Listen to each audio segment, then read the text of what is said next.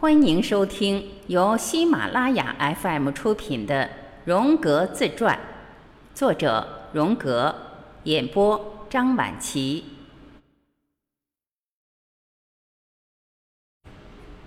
后期思想，若涉及我的传记部分，以下的思想内容是不可或缺的。的确，这些思想很可能让人觉得过于理论化了。然而，创造这种理论，恰似一日三餐一样，既是我自身的一部分，又是我人生的存在方式。基督教中最让人触目的存在即为，在其教义的体系中，它提示了一种预见性，即一种在神里存在着变形物，一种彼岸性的历史变化过程，其表现形式是以天庭发生纷争的新神话得以展现的。这方面的最早暗示，在最初创世纪中就有体现。在这一神话里，造物主的一个蛇形的敌人出现了，他通过允诺增大有意识的知识，好与坏的，而诱使人走出顺从。而天使自天而降，就是其第二个暗示。这是潜意识中对人类世界的一种最早的侵犯。这些天使是奇特的存在，他们不会改变。也不是其他的物属，它们本身不存在灵魂，只代表他们的主的思想与直觉。所以，堕落的天使就是那种坏天使。这些天使产生了人尽皆知的膨胀作用。至今，我们还能从独裁者们那自负傲慢的作为中，对这种情形窥见一二。天使与人结合，而生出了巨人的种族。最后，这些巨人妄图吃掉人类。而以诺书就是这样阐述的。然而，这个神话的第三个，而且是最具有决定性的阶段，是上帝以人的方式将自己的能量最大限度地发挥了出来，即实现了旧约全书里关于神圣的相合的这一观念和过程，并产生了结果。而早在基督教的最初发展时期，对于化身为人的观念就已经包括在。基督与我们在一起的概念中了，这样潜意识就深入到了内心体验的精神王国，而人也就感知到了他进入到人的真实形体里。这对于人类和造物主都是具有决定性意义的迈进。在那些走出了黑暗的人们眼中，造物主的形象发生了改变，他们舍弃了黑暗的部分，变得完美了。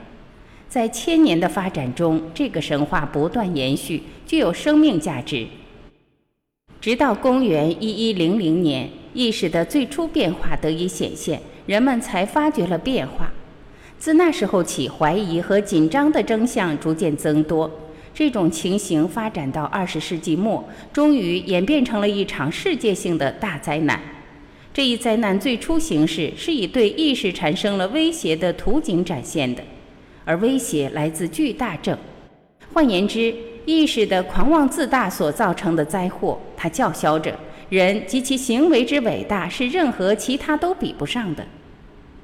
来世性及基督教神话的超然存在性陨落了。接着陨落的还有基督教观念，只能在来世才能实现其完整性。光明总是伴随着阴影而来，即造物主的另一面。这种观点在十二世纪发展到了顶峰，基督教世界而今确实遇到了邪恶的原则的对抗，遇到了那些不加掩饰的不公正、独裁统治、欺骗、奴役他人及违背内心等问题。这种毫不避讳的邪恶在俄罗斯民族中甚至以永久性的形式留存下来，而首次狂暴的爆发则发生在了远离俄罗斯的德国。邪恶的肆虐至少表明，二十世纪的基督教已经堕落到什么地步了。面对这类灾祸，即使是个人的洁身自好，也没法减轻这种邪恶。通过个人的方式，根本没法消除它这极坏的影响，因为这已经成为具有决定性的现实存在了。世人只能学会征服它，因为邪恶还会继续留存于世。想与它共存而又不致造成可怕的后果，到目前我们仍然找不到更好的办法。不管怎样，重新确定方向的时刻到了。我们需要一种思想的改变。如果说与邪恶相连会招致某种屈从的话，那么我们必须要坚定，不再屈从，甚至连善也一样，因为善已经失去了其伦理的属性。当然，并非善有所改变，而是沉湎于善对人类不会有好处，会招致恶的出现。就像是现实主义的沉湎一样，它并不会带来好的结果。无论是酒、咖啡，还是理想主义，我们必须警惕，不要认为善与恶是绝对对立的存在。伦理行为的标准已不是二元对立的了，它变得复杂。即善并非是具有一种绝对命令的力量。而所谓的恶，也并非是可以坚决地加以避免的。人们必须要认识到恶的现实性，而善只是恶的对立的那一部分罢了。恶也具有善的相对性，两者共同构成了矛盾的整体。它们并非绝对，而具有相对性。我们不得不认识到，无论善恶，均表示一种判断，因为所有人的判断都难免有谬误。因此，我们也不敢肯定自己所做的判断总是正确的。我们也很容易成为错误判断的牺牲品。伦理问题受这一原则影响，因而道德的评价只能达到我们有点拿不准的程度。虽然是这样，我们还是得做出伦理上的决断。善与恶的相对性，并非说这样的分类毫无意义可言。做出道德判断的情形，总是伴随着带有特征性的心理后果出现的。我也曾多次指出，就像过去那样，我们在未来所做的、所想的或所需求的那些措施，是一定会向我们的灵魂报复的。仅仅是判断的内容，才会受制于时空条件的种种限制，也会因不同的限制而采取不同的对应之策。而道德评价总是基于一种道德信条中那显而易见的确定性，而这种道德信条又似乎总是确信地知道何为善，何为恶。但我们若是知道了这种基础是并不确定的，从伦理上做决定便变成了一种主观的创造性的行为了。只要上帝赞同，即意味着在潜意识方面，我们必须具有一种自发的和决定性的冲动时才行。而伦理本身即所谓的在善恶之间的抉择，并不受这种冲动的影响，因而，在我们看来，它便变得更加难以处理。这也没法使我们摆脱面对伦理所做出的决定的折磨。然而，虽然过于苛刻，但若需要我们在伦理上做出决定，在某种情况下，我们必须得拥有自由，即不做众人道德上的善，而去做被人们认为是恶的事情。换言之，我们绝不可屈从于两方的任何一方。印度哲学为我们提供了一个有用的格局。在已知的情况中，道德信条便不可否认的会被取消，于是个人便只好自行做出伦理上的选择了。在这种选择本身中，关于这一观念并没有任何新鲜的东西。在心理学产生之前的若干世纪中，这样的抉择往往被并归入职责冲突的范畴中。然而，个人的这些决断可能根本是无意识的行为，因而他也完全没发现自己有做出决定的潜能。他在不断的焦虑中寻找着指引他摆脱这种艰难困境的外部法则与规定。这种无知是因为人所具有的缺点，也与教育在此的缺失有关联。我们的教育所传授的都是老一套的一般的知识，对私人性的主观体验避而不谈。因此，教育千方百计去做的是教授那些理想性的信念或行为规范。人们自然知道，他们永远也无法做到。而这些理想也为当权者蛊惑人心的说辞。虽然他们心中清楚，他们本人也没法达到这些标准。更可悲的是，对于这种教育的价值，从未有人提出过异议。因此，而今若想要找到对恶的解答，个人首先要明了的是，要有自知之明，以及最大限度地懂得自己的完整性。他必须十分清楚地知道，他为善能到何种程度，他又能做哪些恶来，并且还得谨慎，以免误将真实与幻觉看错。而这两方面都有可能是真实的，是他天性中的某种部分。要是他想。像他所应该的那样生活，而不是靠欺骗或者假想来生活的话，当然，而今的大多数人虽然对自己所知有了更深入的了解，但与真正的认知水平还有相当长的距离。拥有这样的自知之明具有头等重要的意义，原因在于，只有通过此，我们才能接近本能所在的人的天性中那根本的一层或核心部分。最终制约着我们的意识所做的伦理决定的那些现眼性的动因就在这里。潜意识及其内容就是这个核心部分，我们没法对它做出终极性的判断，我们对它的理解可能是片面的。因为我们存在的理性方面的种种限制，让我们没法理解它的本质。我们也仅仅能通过科学来获得有关自然方面的种种常识，而这种知识则扩大了意识的范围。因此，即使是自我认知，也需要科学加以解读。这就是心理学要做的事。就像是若不懂得光学，仅仅凭借善意的愿望，不能瞬间创造出一架望远镜或显微镜一样。而今的时代需要心理学来大放异彩，因为我们需要它。它与我们根本生存的种种理由相关。在纳粹主义和布尔什维克主义的现象面前，我们大惑不解，甚至束手无策，就因为我们对自己一无所知，或者对人类存在着片面和歪曲性的了解。如果我们具有自知之明，就不会如此。我们面对着恶的挑战，但是我们没法给出解答。因为我们对它知之甚少，换句话说，即使我们明白它，但我们仍然不了解它。它怎么会发生呢？一个政治家上台了，他无比天真而骄傲地宣称自己没有作恶的想象力。这说得很对，我们没有作恶的想象力，但恶却能将我们玩弄于股掌之间。有些人并不明了这些，而其他的一些人则与恶狼狈为奸。而今的世界就是这种心理状况。一些人自称为基督徒，他们还设想着自己能够战胜恶，如果愿意，他甚至能将恶踩在脚下。而另一些人则为恶的淫威所屈从，看不到善了。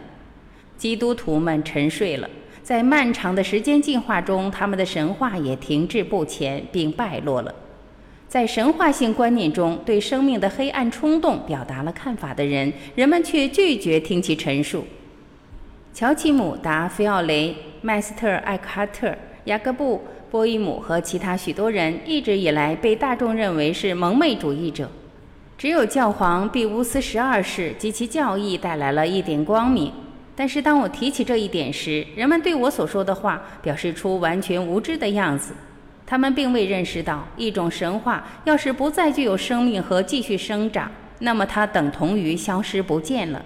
我们的神话已不再说话，也不再做出任何的解答了。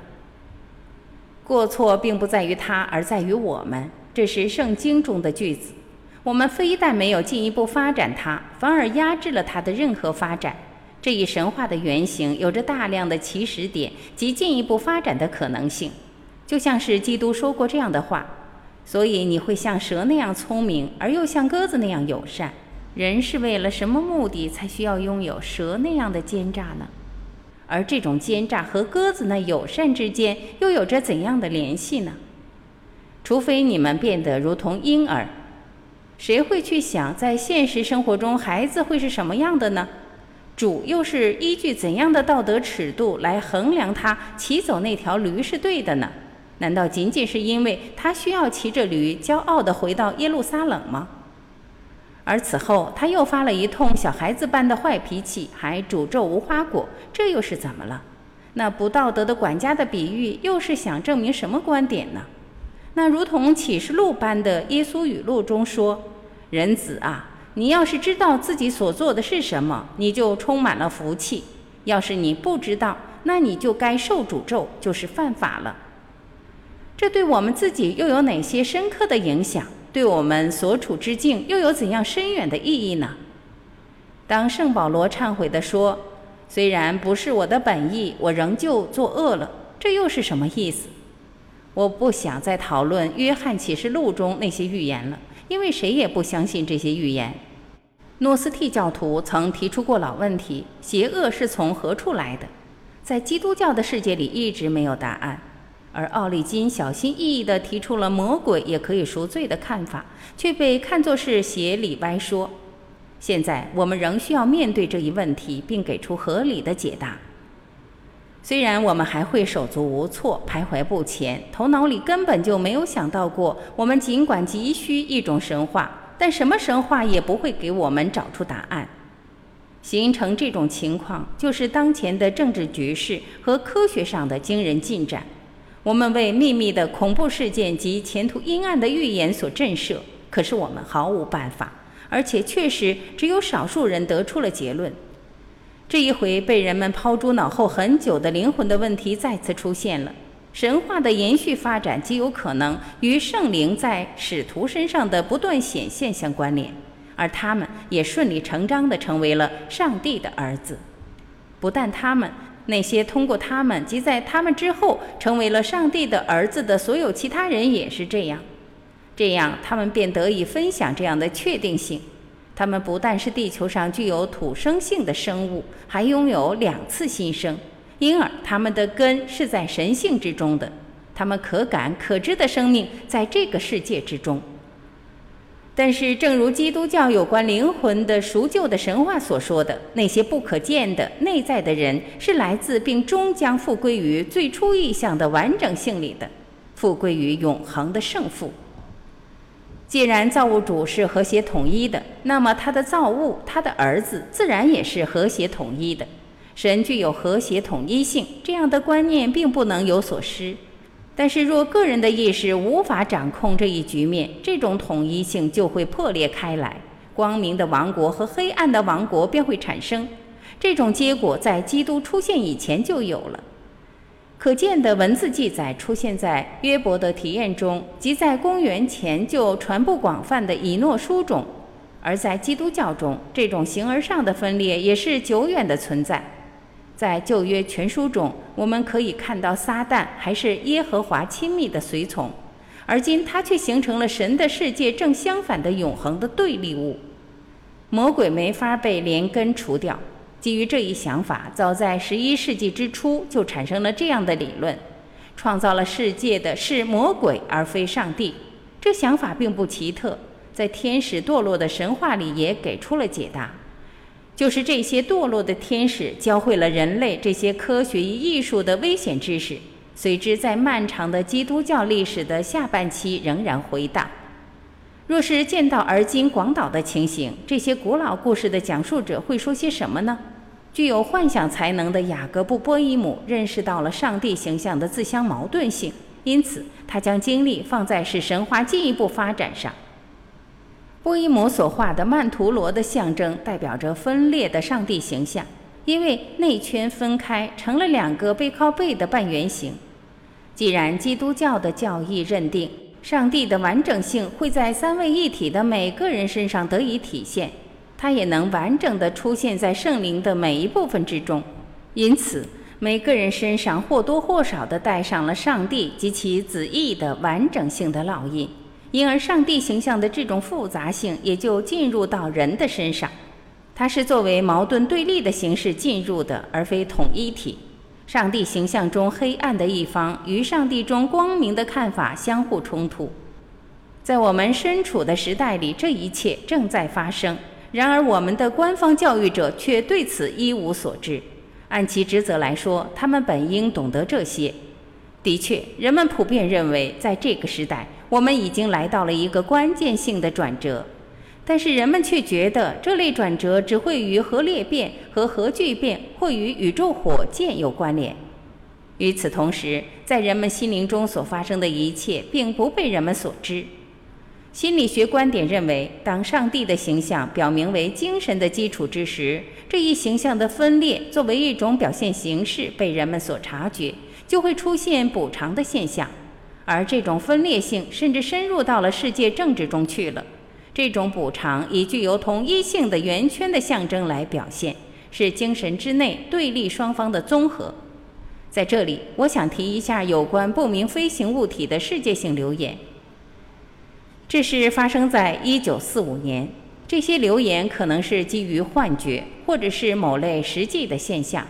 有关不明飞行物体的故事一般是这样的。他们是从其他星球飞来的宇宙飞船，或甚至说是来自第四维空间的。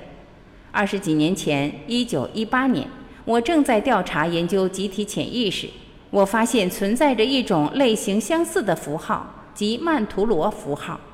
为了让我的发现有所依据，我又花了十多年的时间收集这些资料，然后才向公众宣布。那是一九二九年的事。曼陀罗作为一种原型性意象，已出现了几千年。它意味着自性具有完整性。这一意象表示的是精神基础的完备性，或用神话的话来说，神性具现于人身。现代的曼陀罗与波伊姆的正好相悖。它体现出统一性，即某种对心灵破裂的补偿性表现，还预见到阻止这种破裂的进一步发生。由于这一过程潜意识之中因而显现的证据比比皆是，而关于飞碟的传言也是例证之一。它们是一种普遍存在的精神意象的征兆。通过分析疗法，会使阴影具有意识作用，而这种作用就会产生分裂，并使对立双方剑拔弩张。于是他们反过来便会在同一性中寻得补偿物，这种调整是通过符号来实现的。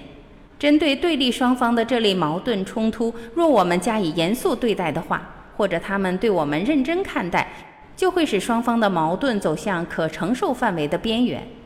逻辑没有第三种选择的价值在于，虽然无法看到解决之道，但是若一切如愿的话，解决方案便会主动地显现出来。此时也仅在此时，它才具有说服力的。它让人觉得像天赐。既然解决办法产生自对立双方的对抗与冲突，因此也可以说它是意识与潜意识的诸种因素的无从解释的某种混合，因而也就是一个符号，就像是一个钱币被折成了两半，可以精确地拼在一起一样。它展现出意识和潜意识的协作关系。还以曼陀罗的形式仿效了上帝的形象。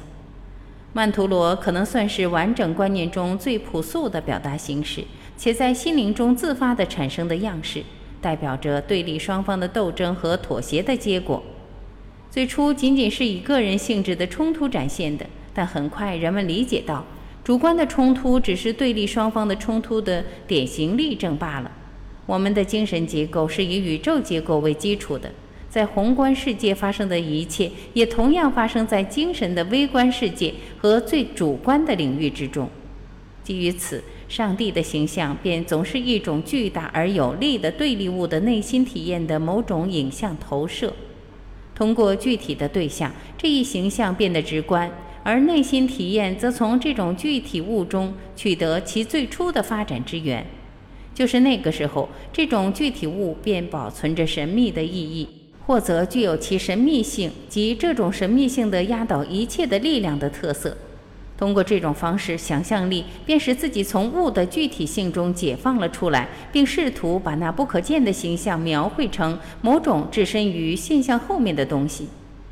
在这里，我不由得想到了曼陀罗的基本形式：圆形的和那最简单的精神性的等分次元的方式，四等分或二等分。